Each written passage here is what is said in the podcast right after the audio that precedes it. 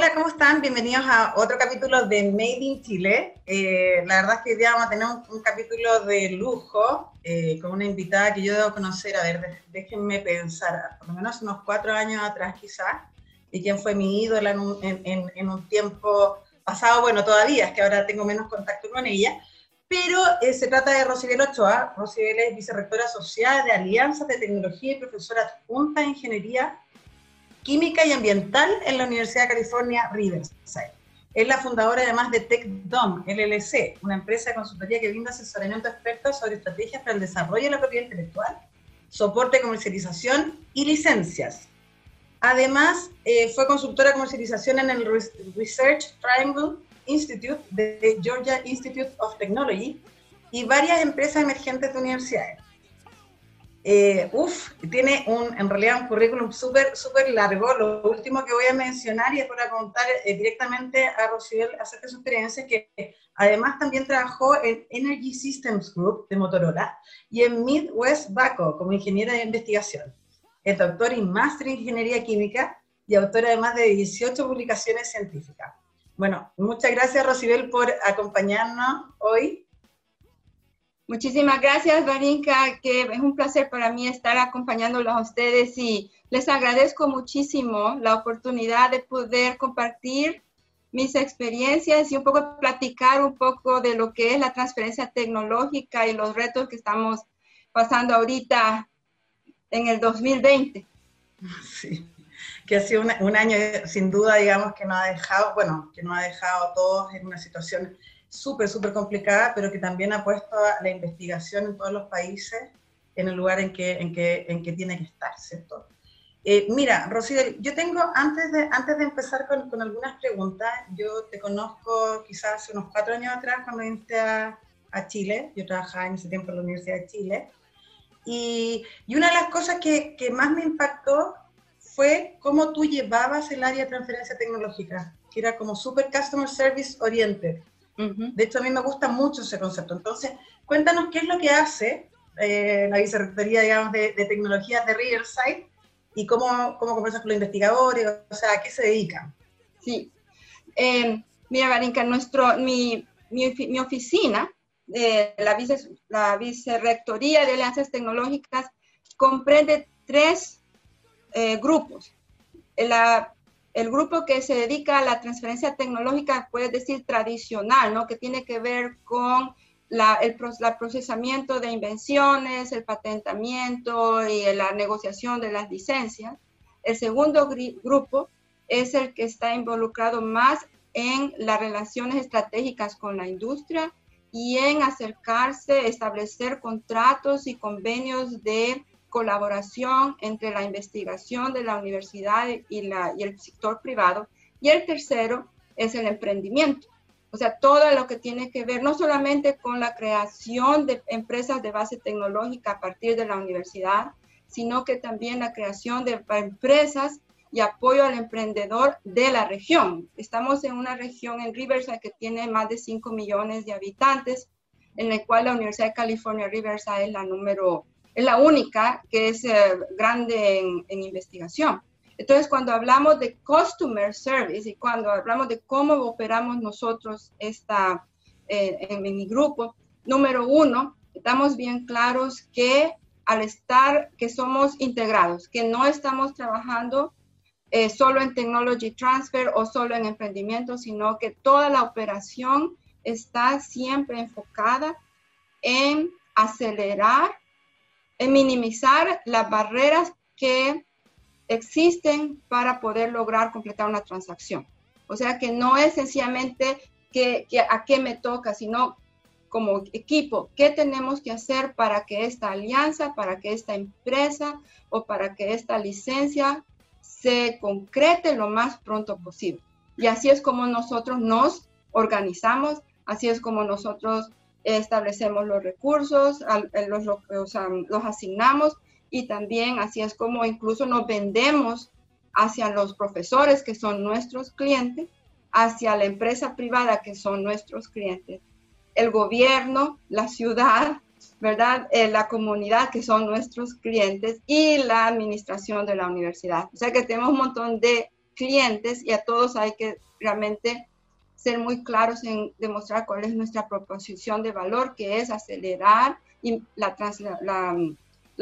el proceso de la, de la transacción y minimizar barreras, ¿verdad? Eh, Rosibel, ahí, bueno, ¿cuántos años llevas eh, ya en Riverside? Y otra cosa, entiendo que Riverside es una ciudad universitaria. Entonces, eh, ¿cómo funciona el ecosistema y la industria? Y cómo tú interactúas con ellos para, para mostrarles que existe gran valor en la investigación. Fíjate, Varinka, que es muy interesante la, la, el contraste. Sí, River, yo pasé 10 años en la Universidad de California en San Diego antes de irme a Riverside, donde ya llevo cuatro años. Si tú comparas San Diego con Riverside, San Diego es una ciudad tal vez del mismo tamaño, medio millón de habitantes, que creció mucho en los 80 y que tiene un ecosistema de innovación bastante robusto por la tecnología inalámbrica y por la biotecnología. Riverside es una ciudad grande, de 300 mil habitantes, la más grande de, ese, de esa región de 5 millones, pero ha, pero realmente está como más, ha, estado un poco más retrasada en términos de el apoyo a la innovación. Entonces, estos cuatro años en que hemos estado en, en Riverside, hemos, nos hemos enfocado en tres cosas. Número uno, en crear una, un sistema de una infraestructura para, para crear empresas de base tecnológica y de innovación robusto. Eso ya lo hicimos.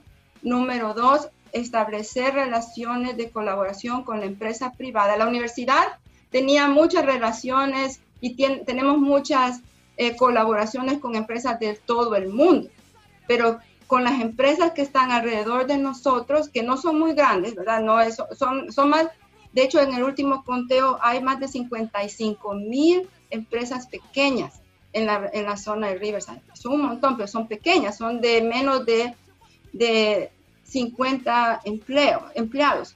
Entonces, en general, las universidades tendemos a veces a no poner tanta atención a esas empresas pequeñas. Entonces, mi segunda estrategia ha sido no solo de cultivar a las empresas grandes, que lo seguimos haciendo globalmente. Segundo, establecer programas regionales de colaboración y de vinculación entre la universidad y la empresa pequeña, la empresa privada pequeña, lo llamamos Main Street y Tech, las dos, demostrando que la universidad tiene infraestructura de valor que puede ser utilizada por la empresa privada.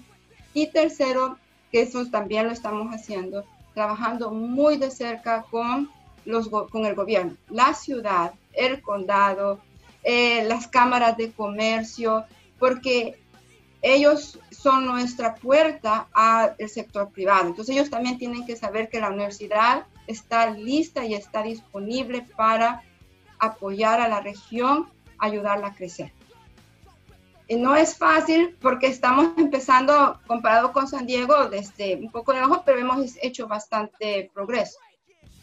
Súper bien. Rosibel, eh, bueno, me parece primero súper interesante para ayudar a las eh, pequeñas y medianas empresas, quizás es algo que, que nosotros mismos eh, los hubs que existen en Chile eh, y nuestro ecosistema debería, digamos, eh, aprender de, tu experiencia, porque nosotros de repente nos vemos como tan lejanos en, ayudar, digamos, a, las pequeñas y medianas empresas y creo que ahí puede haber algo de mucho, mucho valor. con respecto, digamos, a, otro, a otro tema, ustedes hacen algo que se llama iCorps. ¿Qué es? ¿Qué significa? ¿Para qué sirve? O sea, realmente ICOR es un programa de emprendimiento, un, programa de entrenamiento para eh, emprendedores académicos o para científicos que quieren entender con el proceso de crear una empresa. Y ICOR se, llama ICOR y fue, es un tema que fue Em, un, término que fue acuñado por eh, la National Science Foundation de Estados Unidos para, pues, el brand, el, el, programa, ¿verdad? Pero realmente está basado en una metodología que fue creada en Stanford, que es, es de hecho, es de sentido común, que antes de empezar una empresa, tú tienes que preguntarle al cliente quién quiere, si, quiere, si tienes una idea de un nuevo producto o de un nuevo servicio, antes de lanzar la empresa, tienes que ir a preguntarle al cliente si realmente necesita ese producto o no.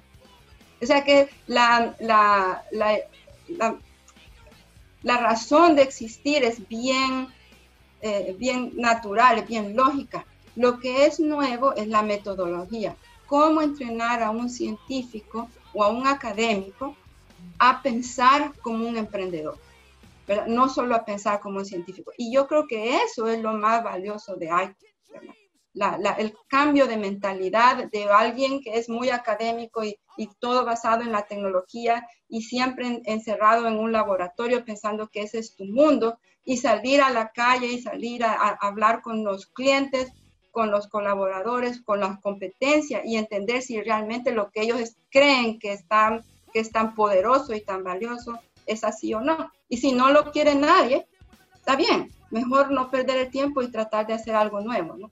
Esa es la, esa es la metodología y es un programa de entrenamiento que existe en, Estados Unidos, em, creado y, apoyado por, el gobierno federal y hay más de 100 ya sitios de ICOR en, diferentes universidades.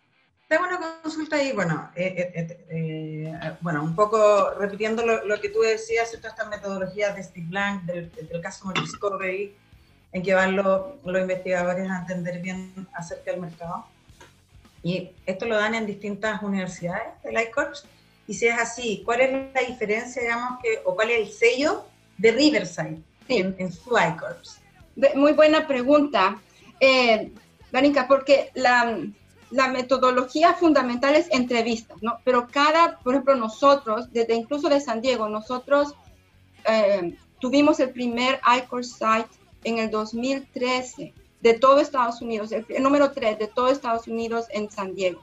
Y, yo apliqué a ese grant justamente porque yo estaba manejando un programa de emprendimiento en San Diego en el cual les dábamos fondos de prueba de concepto a los profesores y lo que yo andaba buscando era recursos de la universidad para poder validar la tecnología con el mercado antes de darles fondos para prototipado.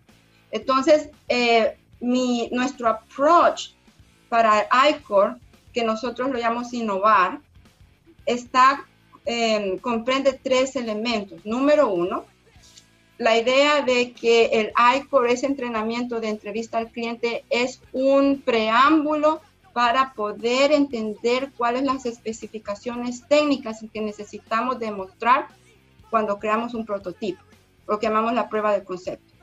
¿Verdad? Número dos, está basado en eh, nuestra experiencia también de haber creado un fondo de inversión de capital de riesgo que se llama Highlander y Triton en, en San Diego y lo que y lo que y aprender por las malas de que simplemente porque uno tiene una buena idea no significa que un inversionista de capital y riesgo va a invertir. Entonces, ¿cómo ayudarles a estos emprendedores a poder articular sus tecnologías de una manera que sea atractiva para la inversión. Entonces, ese es el segundo elemento de ICOR.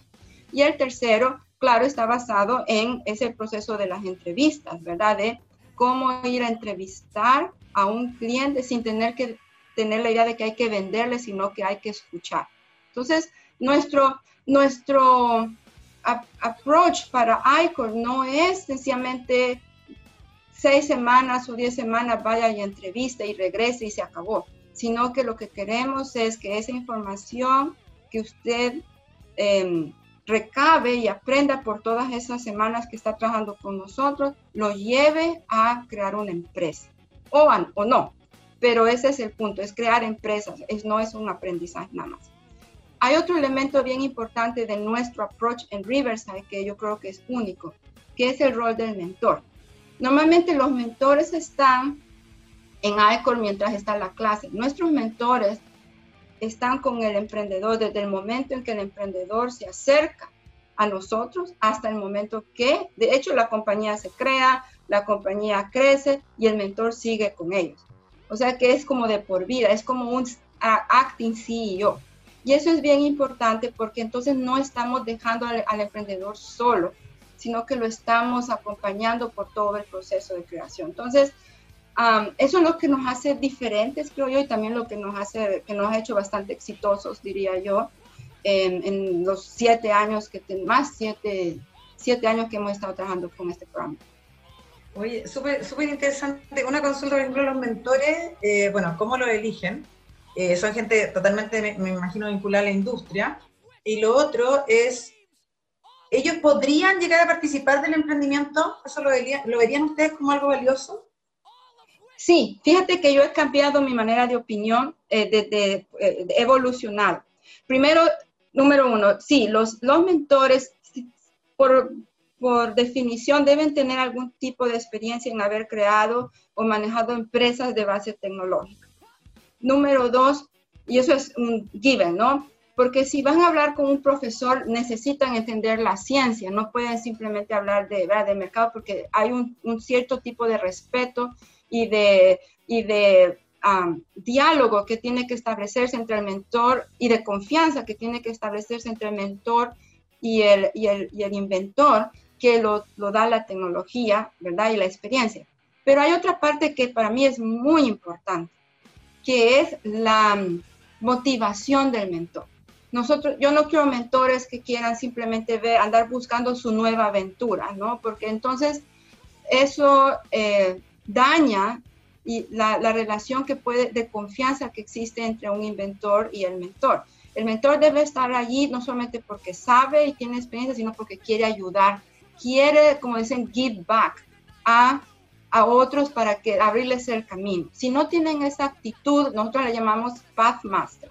Si no tienen esa actitud de ayuda y de colaboración y de entrega, no funciona, ¿verdad? Porque se vuelve una, una relación de transacción y resulta en, y nos ha resultado, por las malas hemos aprendido, en, en, una, en un fracaso porque se arruinan las relaciones. La otra es que sí pueden participar.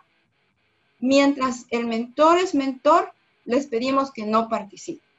¿Verdad? Porque entonces eso otra vez daña la, la, relación de confianza y de imparcialidad. Pero una vez que la empresa está formada y si el inventor le dice al mentor, yo quiero que tú se unas a mi empresa, por supuesto. Nosotros, de hecho, yo pienso que eso es muy valioso. Al menos, al menos deberían de ser como en el Board of Advisors o en algún tipo de, de, nivel de, de, consejo, ¿no? De consejería. Pero si no, pueden, eh, en, creo que en uno o un par de casos han sido CEO de las empresas em, y dejan de ser mentores para esa empresa, sino que ya pasan al otro lado. Pero es complicado. Sí, sí es, es, complicado, pero igual es súper interesante porque me imagino que cuando ya deciden participar es porque realmente le den mucho valor también a esa empresa. Entonces, como... Así es, así es. Y se conocen, ¿verdad? Porque esto es bien una relación personal, se conocen entre ellos, entre los, los equipos de fundadores o los inventores y el mentor, y ya pueden trabajar juntos. Lo peor que puede hacer, nosotros decimos aquí en Estados Unidos, un shotgun wedding. Yo no sé cómo se dice allá en Chile, cuando te obligan a casarte a la fuerza. Eso no funciona. Sino que es mejor que sea algo más como orgánico. ok, claro. Es súper importante además el equipo en, todos los temas de, emprendimiento. Oye, Rosibel, bueno, tú trabajas, eh, como decía yo, por lo menos unos cuatro años, quizás más, ¿no? En Chile. Eh, has venido hartas veces a Chile antes. Sí. Eh, de hecho, nos tocó alguna vez comer y disfrutar en los tiempos en que no teníamos que preocuparnos, ¿cierto? Acerca Muy rico del coronavirus. Eh, entonces, cuéntame, por ejemplo, ¿qué, qué opinas del ecosistema chileno? ¿Qué has, qué has, hecho en Chile? ¿Qué has visto, digamos? ¿Qué, qué desafíos nosotros tenemos? ¿Cuáles son nuestros avances? ¿Dónde tenemos oportunidades? Fíjate, Valenca, que he tenido la, la, fortuna de trabajar con Chile, sí, cuatro años, y antes que, y, durante también, eh, mientras estaba en San Diego y aquí, he trabajado bastante con Latinoamérica, con Colombia, con Panamá, Centroamérica, en los hubs de la OEA. Y algo que me ha encantado de trabajar con Chile, número uno, y esto lo voy a hacer bien claro, es el nivel de profesionalismo que, que tienen los chilenos. O sea, realmente es un compromiso y una, como, como una pasión, es ese, como ese compromiso de que quieren que las cosas funcionen. ¿verdad? No es del diente al labio. Eso para mí es muy motivador porque sí, que por eso me motiva a mí a seguir trabajando y viendo de cómo podemos hacer cosas nuevas, porque las, el deseo de, de, triunfar y de hacer algo, eh, de crear un, aparte, a base, base, de la ciencia, un ecosistema de innovación que ayude a la sociedad, es evidente, ¿no? Y eso es muy, a mí me encanta eso. Lo segundo que me parece con respecto a la ciencia, que me encanta, es que los, la tecnología que he visto de las, ya son dos ignition, ¿no? Son cuántos, 28 diferentes tecnologías, tal vez más de 100 al todo, combinando por todo. Son tecnologías muy interesantes y son de, no hay, son, no veo ningún, mucha diferencia, ¿no? Entre lo que existe en, en, el tipo de tecnología que se está haciendo en, en las universidades en Estados Unidos y lo que estoy viendo en Chile. Lo que sí veo es que tal vez es cuestión de recursos, las tecnologías son mucho más tempranas. Entonces lo que sucede es que tal vez el nivel de demostración y de validación de la tecnología les falta, quiere decir que hay que invertir más recursos en madurar de lo que podríamos hacer si no están listas. Entonces hay que, hay que hacer más esfuerzo en productizarla, en configurarla, aún antes de pensar que vamos a hacer una empresa, ¿verdad? Y eso, eso sí he notado, pero me parece que el gobierno, o bueno, con los hubs, ¿no? El, um, interesante que cuando yo hice un trabajo con el BID hace varios años, como en el 2010, una de mis recomendaciones para Centroamérica, una de mis recomendaciones fue crear como un centro regional de transferencia tecnológica para los cinco países claro, los hubs es, es un, son centros regionales que pueden aprovechar de recursos comunes para todas estas universidades. Me parece que eso es, es, es ideal, ¿no? y me encanta. Y, y, y, por último, quiero decir que mi relación de trabajo con, con los hubs en general, con todos los, directores como tú, con Javier, con Fernando Venegas de, de NOJ, ha sido excelente. Y bueno, ya a tal punto que ya firmamos un acuerdo de colaboración estratégica entre la Universidad de California Riverside y el know de Chile, porque queremos ampliar esa colaboración más allá de, de Ignition, no de Tech Transfer, sino que ya queremos ver de cómo puede ser algo como de intercambio eh, más global entre nuestra universidad y nuestra región y Chile. Oye, eh, bueno, felicitaciones, felicitaciones también al, al NoHub por, eh, por ese acuerdo. La verdad es que yo creo que además en este último, en este, en este tiempo, eh, bueno, ustedes vienen trabajando en realidad hace, hace mucho, mucho, mucho rato ya con, con NoHub. Y eso es súper bueno porque como tú decías, ya serían dos programas Ignition, ya están viendo distintas camas de, de, de emprendedores, ¿cierto? lo que sí creo es que en este último tiempo las posibilidades de de colaborar han aumentado mucho. O sea, existe, digamos, la gana, y no sé qué piensas tú, Rosibel, ya como para ir cerrando en el fondo, pero yo creo que, a mi juicio, uno de los elementos claves de la transferencia tecnológica tiene que ver con la colaboración honesta, en el fondo, que realmente existe una colaboración y que no sea de la, del diente para el labio, eh, sino que sea real y que, que uno articule diferentes organizaciones y diferentes, digamos, actividades para poder hacer esa conferencia. Y que no solamente una, una organización o una persona brille, sino que brillen varias, pero que se, se, logre el objetivo. Y yo creo que ahora con el tema de la pandemia, lo que nos ha pasado es que nos ha hecho eh, sentir que tenemos un objetivo en común todos, que es como luchar, digamos, eh, ¿cierto?, para combatir eh, y eso creo que facilita la posibilidad, a mí me da mayor esperanza, de que podamos tener muchos más casos eh, concretos de éxito en el corto plazo, corto mediano plazo. ¿Qué es lo que tú opinas ahí? ¿Qué es lo que has visto? Yo creo que la pandemia lo, lo que ha hecho, y si somos, lo tomamos como una oportunidad, ¿verdad? Puede cambiar cómo hacemos incluso transferencia tecnológica. Número uno, no hay barreras, ¿verdad? Geográficamente con el Zoom y todo eso podemos colaborar y podemos eh, trabajar conjuntamente sin tener que pensar que hay divisiones de, geográficas, ¿no? Segundo, yo creo que debemos de, de aceptar que los modelos antiguos no, son, no necesariamente tenemos que seguir haciendo lo mismo, ¿verdad? Yo creo que esa es la oportunidad. ¿Por qué todo tiene que ser hecho como se hacía antes del 2020? ¿Por qué no romper barreras y decir, aquí lo que funciona lo vamos a seguir haciendo y lo que no funciona, no?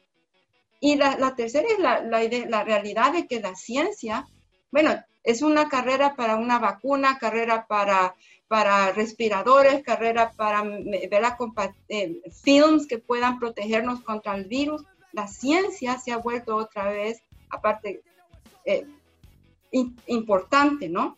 Ah, para poder resolver estos problemas. El ambiente, ¿verdad? lo que está pasando con el cambio climático, la ciencia se está volviendo un, eh, un elemento, una herramienta necesaria para resolver estos problemas bien serios. Y nosotros podemos contribuir, nosotros en Chile, en Estados Unidos, en África, en Europa, podemos colaborar para resolver esos problemas. Yo creo que lo que se necesita es más diálogo, como tú dices, ¿no? Un diálogo y tal vez un poco de, de ser, cuando hablas de tú de honestidad, Barinka, yo creo que es, es honestidad y también como humildad, ¿no? No, no es decir yo soy el mejor o yo soy, no, es, no es eso, sino que realmente ver qué es lo que se necesita y qué cada uno de nosotros aporta y cómo podemos resolver el problema conjuntamente. O sea, olvidarnos de las apariencias y de, la, y de lo que cómo posicionarnos, porque el problema es tan grande que aquí, todo, como decimos aquí, all hands on deck, ¿no? Así que um, este es un momento, yo creo, oportuno y, y si tenemos los actores que se necesitan en la mesa, podemos avanzar bastante. Super. Bueno, con esta última respuesta ya nos tenemos que ir. Se nos hace siempre súper, súper corto el, programa. Para mí, la verdad, Rosibel, tenerte acá eh, fue súper valioso porque eh, ojalá se den otras oportunidades para que puedan escuchar ustedes a, Rosibel y que les vaya contando acerca de su experiencia. Yo me acuerdo que cuando trabajé en la Universidad de Chile y la escuché eh, por primera vez contar todo lo que había hecho la vicerrectoría, digamos, de, de Riverside, dije, así quiero ser, quiero, quiero llegar a hacer esto de, de, la oficina, digamos, de, de, la, de la Universidad de Chile, así que es una persona muy inspiradora, súper colaboradora y la verdad es que seca. Así que muchas gracias, Rosibel. Muchísimas eh, gracias, Marinka, por todo y te agradezco por la, la oportunidad. Gracias y bueno, nos vemos en el próximo capítulo.